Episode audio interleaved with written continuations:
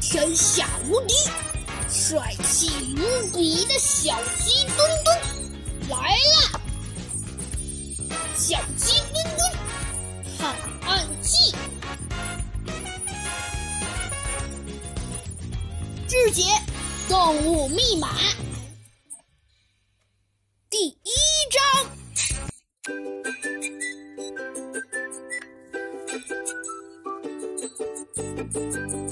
这天，猴子警长突然对小鸡墩墩说：“小鸡墩墩，明天就是六一儿童节了，我们也玩玩吧。”哎，猴子警长，你怎么突然想到了？当然好玩，我最喜欢去游乐场了，那有摩天轮、旋转木马、卡丁车，呃，还有好多好玩的，呃，还有爆米花、棒棒糖、烤鸡翅、炸鸡块、薯片，好多好吃的食物哦。呃，小鸡墩墩，其实我是想去一趟动物园。猴子警长不无遗憾地打断了。小鸡墩墩的幻想。那我觉得，呃，我们反正呃，应该去一趟动物园了。小鸡墩墩，你都去过好几次，什么？哎，你就别生气了，小鸡墩墩。反正，件事，就是有一位女性客户拜托我们去动物园当一次卧底。他们希望我们能弄到几张他儿子的照片。猴子警长慢慢悠悠地说。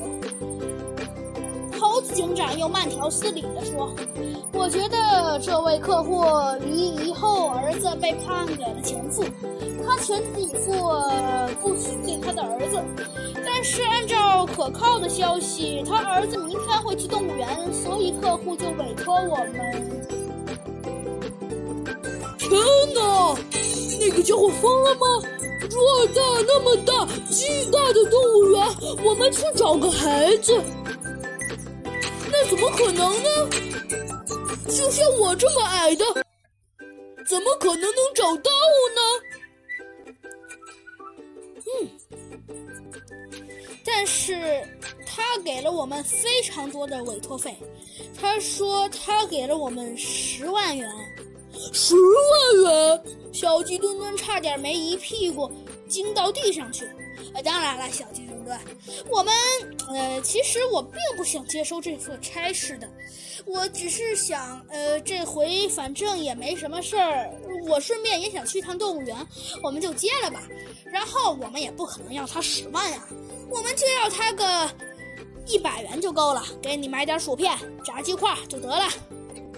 反正你那么梦寐以求的梦想，不就是吃点东西吗？没关系，我给你一百元委托费，让你随便去吃。太棒了，猴子警长万岁！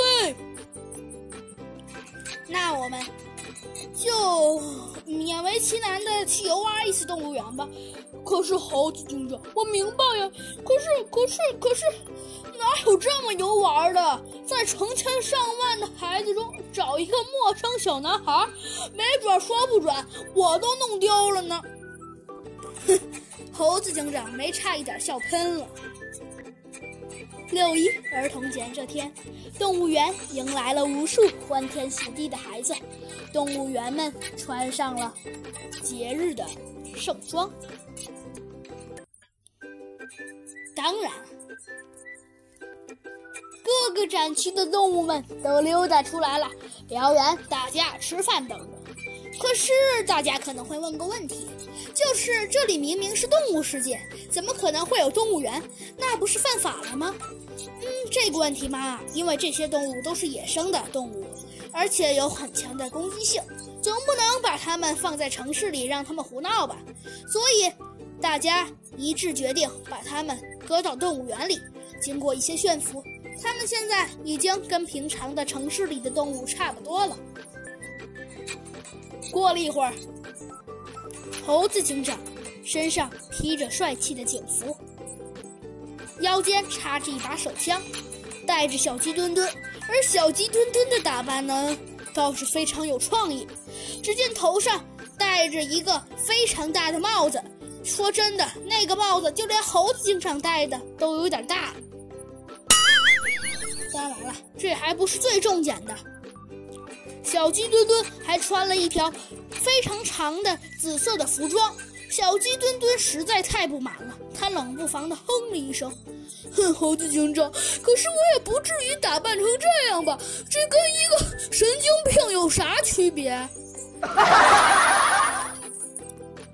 哎，小鸡墩墩，你不是想吃一次好的吗？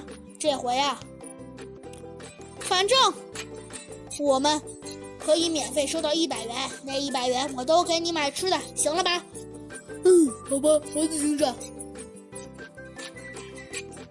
孩子的，就是那家伙的特征是谁呀？嗯，那家伙的特征是，呃，大脑袋、小眼睛、招风耳、细脖子、金黄色的头发。怎么是金黄色的头发？因为男孩是混血，爸爸是美国人。哇，这好办！咱们看见老外，爸爸拦下来不就不成了吗？那可不成啊，小鸡墩墩，今天刚好是中国保姆带他出来玩，他爸没来。嗯，那怎么办呀？黄色的头发，黄色的头发，小鸡墩墩左顾右盼了起来。